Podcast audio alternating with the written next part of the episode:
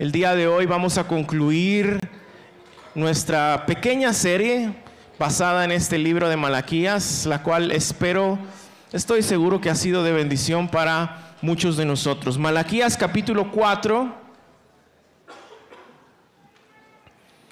Malaquías capítulo 4. Dice la santa palabra del Señor, porque viene el día ardiente como un horno, y todos los soberbios y todos los que hacen el mal serán como paja, y el día que va a venir les prenderá fuego, dice el Señor de los ejércitos, que no les dejará ni raíz ni rama. Pero para ustedes que temen mi nombre, se levantará el sol de justicia con la salud en sus alas y saldrán y saltarán como terneros del establo. Y ustedes pisotearán a los impíos, pues ellos serán ceniza bajo la planta de sus pies el día que yo actúe, dice el Señor de los ejércitos. Acuérdense de la ley de mi siervo Moisés, de los estatutos y de las ordenanzas que yo le di en Horeb para todo Israel yo les envío al profeta Elías antes que venga el día del Señor, día grande y terrible. Él hará volver el corazón de los padres hacia los hijos y el corazón de los hijos hacia los padres, no sea que yo venga y hiera la tierra con maldición. Esa es la santa palabra del Señor. Oremos. Amado Dios, gracias por la oportunidad que hoy nos das de congregarnos y también, Señor, de ser expuestos a tu palabra. Padre, haz de nuestros corazones tierra fértil. Padre, que tu palabra llegue, sea sembrada y dé mucho fruto, que, que, seamos hacedores y no solo oidores, que podamos vivir esta palabra, Señor, que podamos entender lo que tú estás diciendo a través de tu palabra. Oramos por nuestro pastor Alejandro, Señor, úsalo, bendícelo, ordena sus pensamientos, Señor guía sus palabras y que a través de lo que Él ha estudiado, en lo que tú ya dijiste, en lo que tú ya dejaste en tu palabra, podamos ser confrontados, podamos ser animados, podamos ser abrazados por tu Espíritu Santo, Señor. Gracias por la oportunidad que nos das de estar aquí hoy para escucharla. Es en tu nombre que oramos, Jesús. Amén y amén. Pueden sentarse.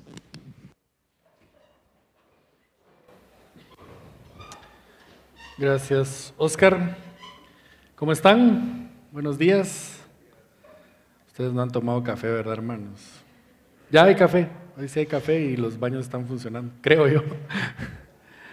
Es un gusto, hermanos, es un privilegio poder compartir hoy con ustedes la meditación de la palabra del Señor, como dijo Oscar. Vamos a terminar hoy nuestra miniserie sobre Malaquías y hoy vamos a estar meditando, como ya le, hemos leído en el eh, capítulo 4, que es el último capítulo del último libro del Antiguo Testamento. Entonces vamos a estar meditando en el final del final. Esta serie la titulamos Antes del Silencio y esto es porque como ya hemos visto, después de las profecías registradas en Malaquías, vendrían aproximadamente 400 años de silencio de parte de Dios para su pueblo. Y es de suma importancia poner atención a estas palabras porque estas últimas palabras, sin lugar a dudas, acompañarían a su pueblo, al pueblo de Israel, durante este tiempo de silencio. Estas serían las palabras que quizás resonarían en medio de esos 400 años de silencio. Quiero contarles una experiencia personal. Cuando yo estaba pequeño, me gustaba salir mucho de cacería con mi papá. De hecho, es algo que disfruto, aunque pues, ya en Guatemala es casi imposible practicarlo. Pero nos gustaba salir mucho de cacería. Era algo que yo siempre disfrutaba, y, pero hay una experiencia una vez que fue especial. Un tío, un primo de mi papá, tenía una cabaña en la parte más alta de las montañas de Quesaltepec, allá en la hermana República de Chiquimula, para quienes conocen. Saludo uno, por cierto. Era una cabaña a la que solo, sí, por allá, uno. Era una cabaña a la que solo se podía accesar por medio de vehículo de doble tracción y aún muchos vehículos de doble tracción no pasaban, ¿verdad? Era bien, bien eh, escondido el lugar. Pues un día fuimos de cacería a ese lugar y nos quedamos a dormir en la cabaña de mi tío. Aparte de lo emocionante de la cacería, pues obviamente fue para mí una experiencia totalmente nueva estar en ese lugar, dormir en ese lugar. Recuerdo que más o menos a las 5 de la tarde, pues todo se empieza a oscurecer, ¿verdad? Sacamos unos panitos con frijol que mi mamá nos mandó, unos tíos pusieron eh, fuego ahí en el, en el comal, en el polletón, y pusieron una olla con agua y en unos minutos pues teníamos una deliciosa taza de café instantáneo, la jarrita, ¿verdad? valga el comercial. Era la primera vez que yo iba a pasar la noche en un lugar así. Fui muchas veces a campamentos allá en Montesión y en otros lugares, pero esto era algo diferente. Como ustedes se imaginarán, no hicieron falta un par de historias sobre experiencias que mis tíos y mis papás y mi papá, perdón, habían tenido en estas montañas. Como eso de las seis o siete de la noche, pues ya todo está totalmente oscuro y no hay, no hay electricidad, no hay agua, no hay nada más que hacer más que ir a dormir. Entre un poco de emoción y un poco de miedo, pues me fui a mi cómoda cama de tablas y traté de dormir. Fue difícil y quizás nunca se lo conté a mi papá, pero a pesar del silencio de la noche que solo era interrumpido por unos cantos de unos pájaros y un río que pasaba a lo lejos, yo sé que eso suena así muy romántico, pero de verdad que así era, eh, lo que más resonaba en mi cabeza eran estas historias que mi papá y mis tíos habían comentado antes de dormir. Parte de esas historias incluían algunas eh, historias sobre el conflicto armado de Guatemala y todo el tema de la guerrilla, y algunos rumores que aún existían algunos grupos guerrilleros escondidos en las montañas. Y otra parte incluían algunas experiencias extrañas de cacerías durante la noche de mi papá y mis tíos. Se pueden imaginar a este valiente patojito de más o menos 15 años tratando de dormir después de esas historias. Y la historia de esa noche incluye un montón de experiencias interesantes que con mucho gusto les puedo compartir en otro momento. Pero lo que sin duda marcó toda mi experiencia durante esa noche fueron las conversaciones que mi papá y mis tíos tuvieron antes de ir a dormir. Por varias horas esas historias hacían eco en mi pequeña cabeza yo trataba de encontrar la valentía en lo más profundo de mi ser para enfrentar esa noche. Lo último que yo escuché antes de esa noche de relativo silencio marcó toda mi experiencia en esa cabaña esa noche. Lo mismo estaba a punto de suceder con el pueblo de Israel. Dios sabía que este tiempo de silencio venía, así que antes del silencio, Dios habla por medio del profeta aquellas cosas que él quería que su pueblo recordaran durante este tiempo.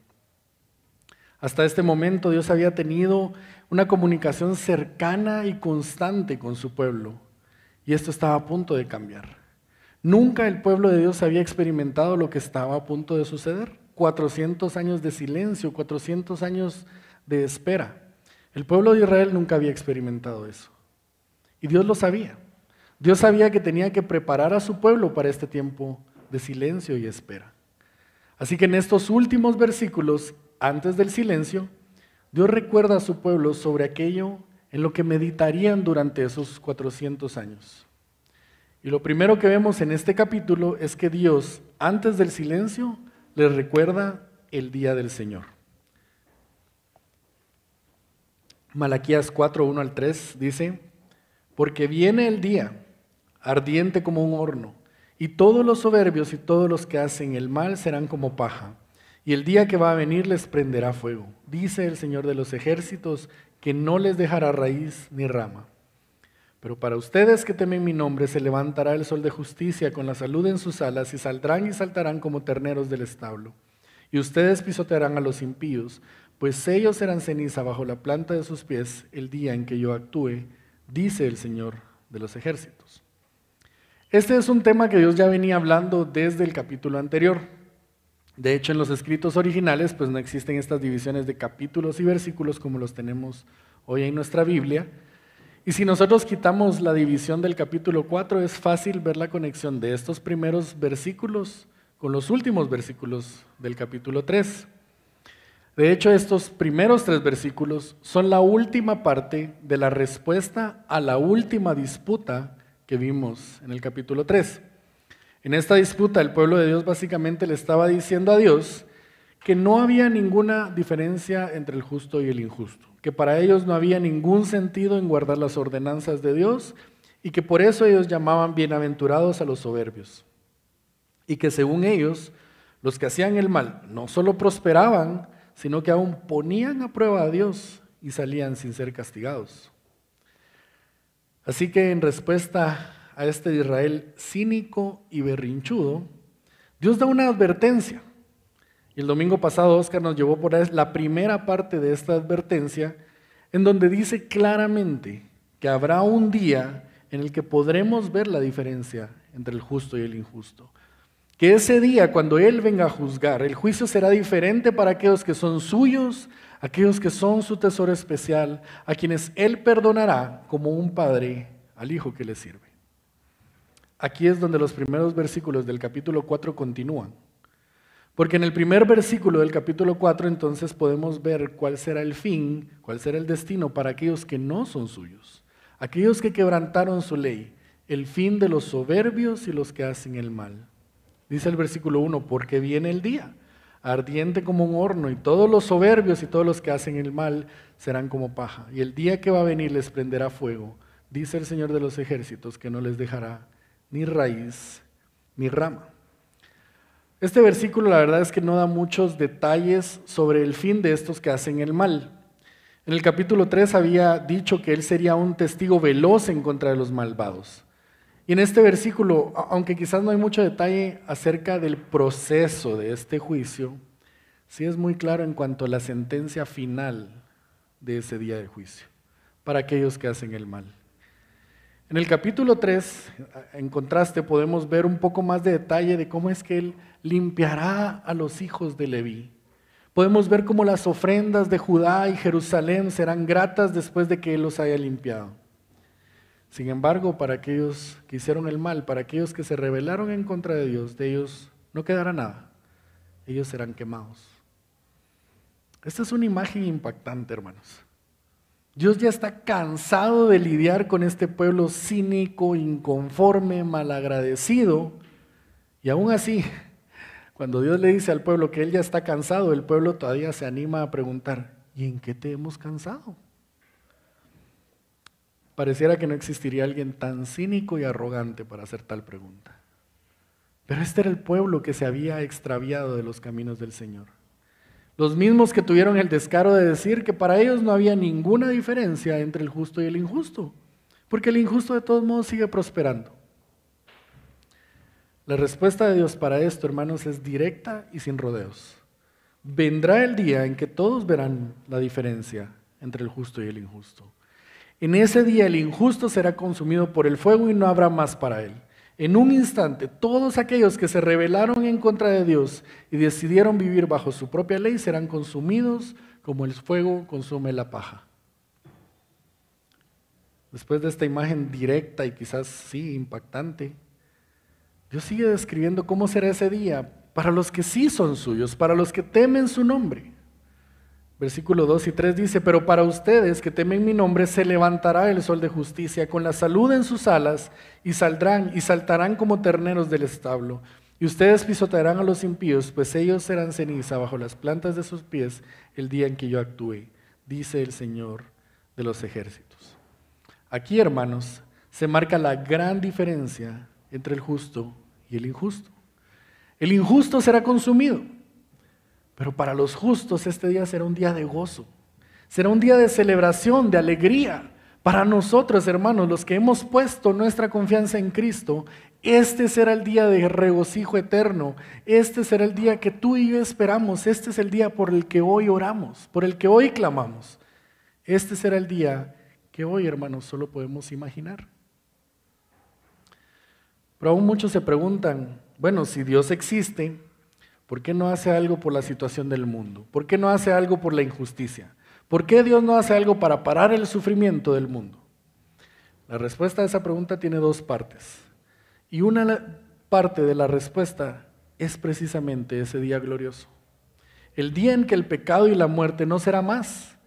Este será el día en que toda su creación será liberada de las ataduras y las consecuencias del pecado. Y de este día, hermanos, no solo habló Malaquías, sino otros profetas han hablado también de este día. Ezequiel 33, porque cerca está el día, sí, está cerca el día del Señor, día de nubarrones, la hora de las naciones. Joel 2.11 en su segunda parte dice, grande y terrible es en verdad el día del Señor, ¿y quién podrá soportarlo? Abdías 1.15, porque se acerca el día del Señor sobre todas las naciones, como tú has hecho te será hecho, tus acciones recaerán sobre tu cabeza. Aún así, quizás muchos se preguntan, bueno, si Dios ya ha decidido juzgar y condenar a los que hacen el mal, ¿por qué se tarda tanto? ¿Por qué no viene ya y pone fin a tanto sufrimiento? Nuevamente, esta respuesta tiene dos partes. La primera parte de esta respuesta está en la segunda carta de Pedro. Segunda de Pedro 3, versículo 9 dice, el Señor no se tarda en cumplir su promesa, según algunos entienden la tardanza, sino que es paciente para con ustedes, no queriendo que nadie perezca, sino que todos vengan al arrepentimiento. Pero ¿saben, hermanos, cuál es la segunda parte de la respuesta a ambas preguntas? ¿Cuál es la respuesta a la pregunta de por qué Dios no hace algo contra la injusticia? La respuesta es su iglesia. La respuesta somos tú y yo. Porque fuimos tú y yo quienes fuimos enviados a predicar el Evangelio de Cristo y a obrar la justicia en este mundo. Segunda de Timoteo 4, al 2. En la presencia de Dios y de Cristo Jesús, que ha de juzgar a los vivos y a los muertos, por su manifestación y por su reino, te encargo solemnemente. Predica la palabra. Insiste a tiempo y fuera de tiempo. Amonesta, reprende, exhorta con mucha paciencia e instrucción. E Isaías 1.17 nos dice, aprendan a hacer el bien busquen la justicia, reprendan al opresor, defiendan al huérfano, aboguen por la viuda. Hermanos, el día del Señor vendrá. Para algunos será un día de gozo incomparable, pero para otros será un día horrendo y de castigo eterno. Nosotros, hermanos, no nos podemos quedar sentados. Si sabemos que hay personas que siguen viviendo como sus propios dioses, no podemos ser indiferentes si sabemos que estas personas serán juzgadas. Y tampoco podemos ser indiferentes a la injusticia que hoy se practica en este mundo. Es necesario, hermanos, que tú y yo, que su iglesia, la iglesia de Dios, se levante y que levante su voz para predicar el Evangelio de salvación y obrar la justicia en esta tierra. Lo siguiente que Dios quiere que su pueblo recuerde antes del silencio es su ley. Versículo 4 dice, acuérdense de la ley de mi siervo Moisés, de los estatutos y las ordenanzas que yo le di en Horeb para todo Israel. Desde los tiempos de Moisés hasta nuestros días hoy, hermanos, solo hay dos formas en las que el ser humano puede vivir. Aunque hay algunas corrientes o movimientos que nos quieren hacer pensar diferente, el ser humano solo puede tomar dos posiciones, seguir a Dios o rechazarlo. Vivir de acuerdo con el mensaje del Evangelio o rechazar el mensaje del Evangelio vivir bajo la ley de Dios o rechazar la ley de Dios. No existe otra forma, hermanos. Jesús mismo lo dijo en el Sermón del Monte que acabamos de estudiar. Nadie puede servir a Dios, señores, pues menospreciará a uno y amará al otro, o querrá mucho a uno y despreciará al otro. Mateo 6, 24. Esta era la forma en que el pueblo de Dios debía vivir. Este era el deseo de Dios para ellos, que ellos vivieran de acuerdo a su ley, el propósito de Dios cuando entrega la ley a su pueblo por medio de Moisés es que ellos fueran un pueblo diferente, una nación diferente, que las otras naciones los vieran y pudieran diferenciar a aquella nación que tenía por cabeza al único y verdadero Dios. Y es interesante regresar a ese momento cuando Dios pide a Moisés que prepare al pueblo para recibir su ley. Porque escuchen lo que dice Dios a Moisés en ese momento, en Éxodo 19.5. Ahora pues, si en verdad escuchan mi voz y guardan mi pacto, serán mi especial tesoro entre todos los pueblos, porque mía es toda la tierra. ¿Les hace clic algunas palabras en, en este versículo? ¿Les resulta familiar algo de nuestro estudio de Malaquías? Malaquías 3:17 dice, y ellos serán míos, dice el Señor, de los ejércitos, el día en que yo prepare mi tesoro especial.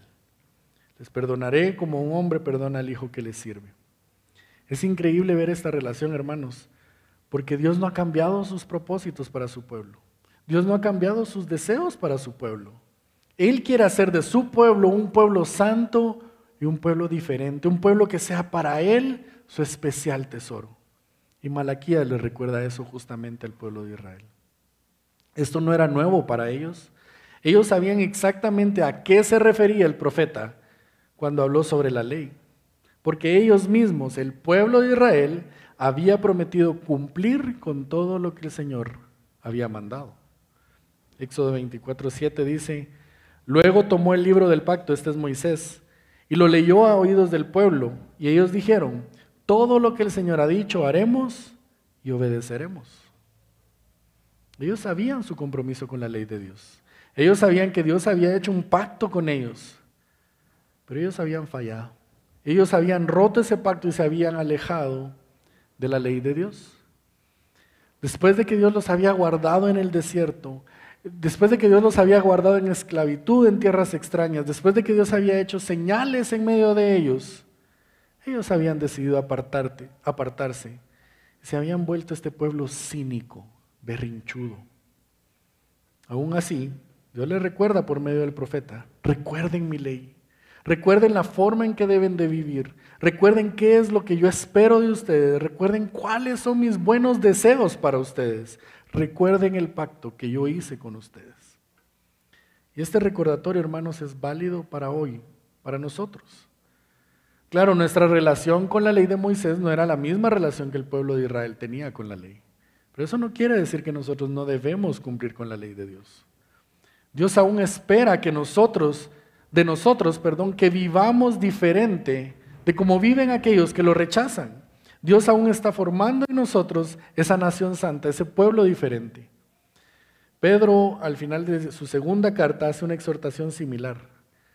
Segunda de Pedro 3, versículos 10 en adelante dice, pero el día del Señor vendrá como ladrón, en el cual los cielos pasarán con gran estruendo y los elementos serán destruidos con fuego intenso y la tierra y las obras que hay en ella se quemarán.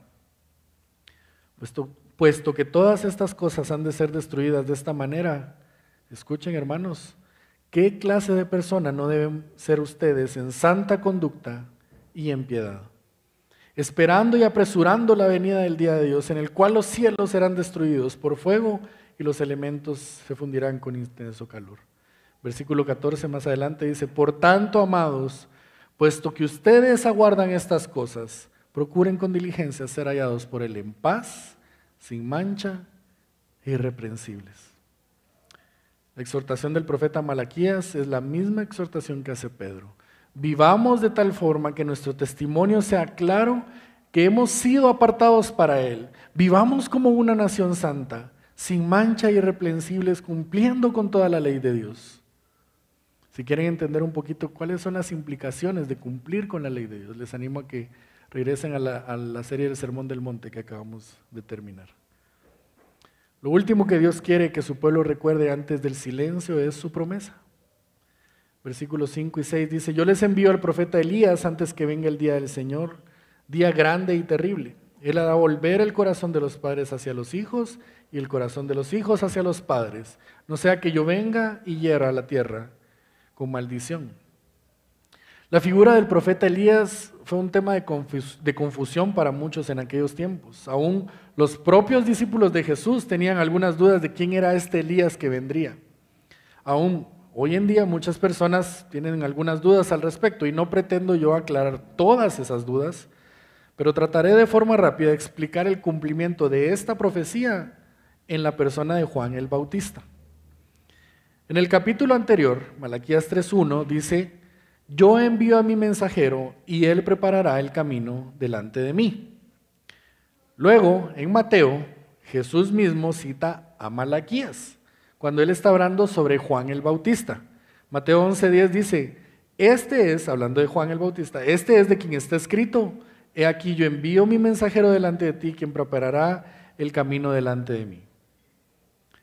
El mensajero del que Dios habló en el capítulo 3 de Malaquías es claramente Juan el Bautista, ¿Por qué? Jesús lo dijo, él era. Ahora, la cuestión es, ¿será que este Elías, sobre el cual habla el capítulo 4, es también Juan el Bautista? Porque Malaquías 4.5 dice, yo les envío al profeta Elías antes de que venga el día del Señor. Día grande y terrible. Y escuchen lo que dice que Elías va a hacer. Él hará volver el corazón de los padres hacia los hijos y el corazón de los hijos hacia los padres. En este punto pareciera que Malaquías está hablando de dos personas diferentes. Una es el mensajero del capítulo 3 y otra es Elías en el capítulo 4. Sin embargo, en el Evangelio de Lucas, cuando el ángel está anunciando el nacimiento de Juan el Bautista a Zacarías y a Elizabeth, el ángel dice esto acerca de Juan el Bautista. Escuchen. Lucas 1.17. Él eh, irá delante del Señor, él, Juan el Bautista, irá delante del Señor en el espíritu y poder de Elías. Y escuchen lo que va a hacer esta persona de la cual está hablando el ángel, que es Juan el Bautista. Dice, para hacer volver los corazones de los padres a los hijos. Esas son las mismas palabras que Malaquías usa para describir al Elías que volvería. Entonces, ¿era Elías que volvería? ¿O era Juan el Bautista al que se refería Malaquías? Parece que aquí que la incógnita se va resolviendo porque el mismo ángel describe a Juan el Bautista de la, forma, de la misma forma que lo hace Malaquías. Sin embargo, solo para complicar un poquito más el asunto, en el Evangelio de Juan, cuando los judíos le preguntan directamente a Juan el Bautista si él era Elías, ¿qué es lo que contesta Juan? Que no. Juan 1.21 dice, entonces ¿qué? Le preguntaron, ¿eres Elías? Y él dijo que no, no lo soy. ¿Eres el profeta? No. Ya teníamos la cosa resuelta y el mismo Juan dice que no. Entonces, ¿es o no es? Más adelante, Juan sí les dice a los judíos que le preguntaban que él era la voz que clama en el desierto, como había profetizado Isaías. Pero es Elías o no? El ángel dijo que sí, pero Juan dijo que no. Veamos Mateo 11, 14. Aquí nuevamente es Jesús mismo el que está hablando sobre Juan el Bautista. Y en Mateo 11, 14 dice, y si quieren aceptarlo, él es Elías, el que había de venir. Ah, ok, entonces sí, parece que sí, ¿verdad? Como que nuevamente vamos en la vía, parece que este Elías que está profetizado en Malaquías sí puede ser Juan el Bautista. Pero al igual que algunos de nosotros, como su servidor aquí presente, sus discípulos necesitaban un poquito más de explicación. Y entonces nuevamente les vuelve a preguntar sus discípulos a Jesús, ¿por qué dicen los escribas que Elías debía venir? Entonces Jesús les vuelve a explicar el asunto en Mateo 17. Mateo 17, 11 al 13 dice, Elías ciertamente viene y restaurará todas las cosas, pero yo les digo que Elías ya vino y no lo reconocieron, sino que le hicieron todo lo que, lo que quisieron. Así también el Hijo del Hombre va a padecer a manos de ellos. Versículo 13. Entonces los discípulos, como este es su servidor que le cuesta un poquito, entendieron que él les había hablado de Juan el Bautista. Ok, me costó un poquito, a sus discípulos también le costó un poquito. Pero aquí finalmente ellos entienden que la profecía de Malaquías sobre el regreso de Elías se había completado en Juan el Bautista. La pregunta del millón, ¿y esto qué tiene que ver lo que estamos estudiando? ¿Por qué es importante entender esto? La importancia, hermanos, de Juan el Bautista no era precisamente él, no era la persona de Juan el Bautista. Aunque Jesús mismo dijo que nunca se había levantado alguien mayor que Juan el Bautista, también Jesús dijo que en el reino de los cielos el más pequeño era mayor que Juan. La profecía de este mensajero, hermanos, de esta voz que clama en el desierto, la profecía de Juan el Bautista, no apuntaba a él. Esa profecía apuntaba al que él anunciaría. Dios le está pidiendo a su pueblo, a, su pueblo Israel, que antes del silencio, antes de este tiempo sin esa voz cercana y constante de parte de Dios, perdón, recuerden la promesa del Mesías prometido, el ungido que vendría que aunque por un tiempo experimentarían silencio, la promesa se cumpliría. Aquel rey y juez justo que este pueblo necesitaba, vendría. Dios quería que su pueblo, hermanos, al entrar en este silencio, recordaran que ni Él, ni sus planes, ni sus deseos para su pueblo, ni sus promesas habían cambiado. Ellos podían estar seguros de que lo que Dios había prometido lo cumpliría. En todo el libro de Malaquías hemos podido ver a un Israel cínico, totalmente alejado de Dios, ensimismado en su propio pecado. Aún así, Dios inicia esta profecía en Malaquías diciéndoles, yo les he amado. A pesar de su incredulidad, a pesar de su necedad, a pesar de su infidelidad, el amor de Dios no había cambiado para su pueblo. Y esa verdad, hermanos, también es para nosotros el día de hoy. Él te ha amado, Él me ha amado, a pesar de nosotros mismos, a pesar de lo profundamente pecaminosos de nuestros corazones, Él nos ha amado. Tú y yo no merecíamos su salvación, pero como acabamos de cantar, su gracia es mayor. Aun cuando nos extraviamos del camino, su gracia ha sido mayor. Y hoy podemos tú y yo tener la seguridad de que la obra que Él comenzó en nosotros la perfeccionará. Hoy nosotros también estamos esperando, experimentando, perdón, la espera que el pueblo de Israel experimentó.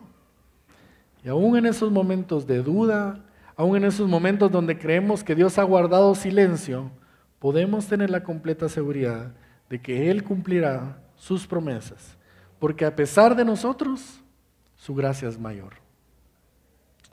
Quisiera terminar esta meditación con un fragmento del comentario de Eric Hartzell sobre, Maraquías. Va a estar en la pantalla si quieren acompañarme con la lectura. Dice Eric Hartzell, el Antiguo Testamento termina con la palabra maldición. Los profesores de homilética no le, no le enseñan a sus alumnos a terminar sus sermones con la palabra maldición. Tampoco parece ser una buena manera de terminar el Antiguo Testamento y de dejar al pueblo colgando durante los siguientes 400 años hasta que llegue el niño de Belén. Es una manera sombría de terminar, pero las palabras de Malaquías son para llamar nuestra atención fueron dichas en el espíritu de los profetas, de quienes Malaquías es el último, se acerca el juicio. Pero con ese día grande y terrible de Jehová, también hay esperanza la salvación venidera.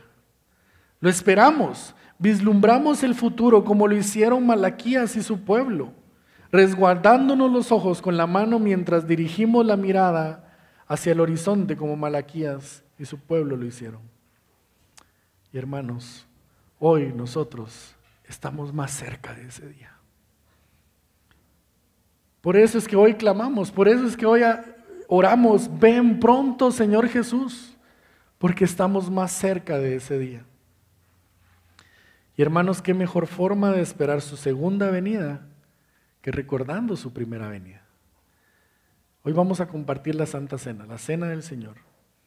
Y en este, en este acto lo que hacemos es recordar lo que Jesús ya hizo por nosotros. Porque es por esta obra que podemos tener esperanza mientras anhelamos que Él regrese. Pueden repartir los elementos, hermanos. Gracias. Esta cena, hermano, la Santa Cena es una cena familiar. Esto quiere decir que el único requisito para participar de ella es que tú pertenezcas a la familia de Dios, que hayas reconocido a Jesús como tu único y suficiente Salvador. Para los que somos padres, hermanos, este es siempre un buen momento para explicar a nuestros hijos qué significa lo que estamos haciendo. Pero para todos en general, hermanos, este es un buen momento para reconocer el cinismo con el que muchas veces vivimos nuestras vidas. Quizás no lo expresamos como los israelitas en Malaquías, pero sin duda que muchas veces con nuestras acciones demostramos que nos hemos alejado y que somos nuestros propios dioses. Gracias. Así que hoy, hermanos, mientras oramos, mientras meditamos como la palabra del Señor nos indica antes de tomar la Santa Cena, Arrepintámonos delante de Dios si es necesario. Y al ver estos elementos en nuestras manos, hermanos, pongamos nuevamente nuestra fe en el sacrificio de Cristo que nos dio salvación. Meditemos.